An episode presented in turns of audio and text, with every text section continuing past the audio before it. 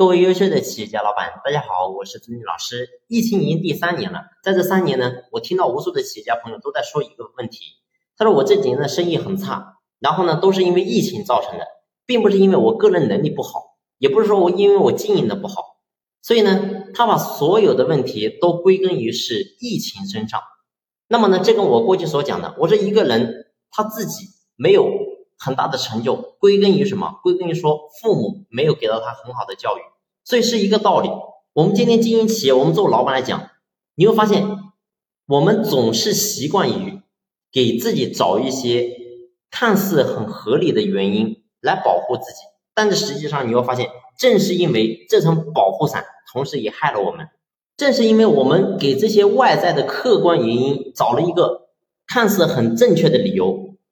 表面看起来是保护了我们，让我们觉得心安，但是事实上，正是因为这些理由，让我们从此不再寻找进步，不再寻找成长。所以，当一个人停止成长的时候，你想想这是个多么可怕的事情。所以拉回来讲，今天我们每一家企业，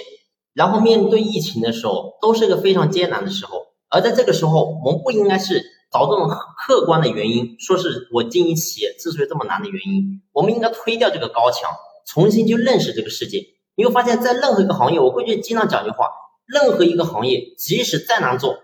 永远有人能够做得很好。所以，我们应该去向这些人去学习，人家为什么能够做得好呢？人家为什么不早说是疫情的原因让我做得好呢？所以，我想讲的是，我们所有人都一样，今天面临困难，困难是固定摆在那里的，但是呢，能不能做好企业，跟这个有一定关系，但是绝对不是绝对的原因。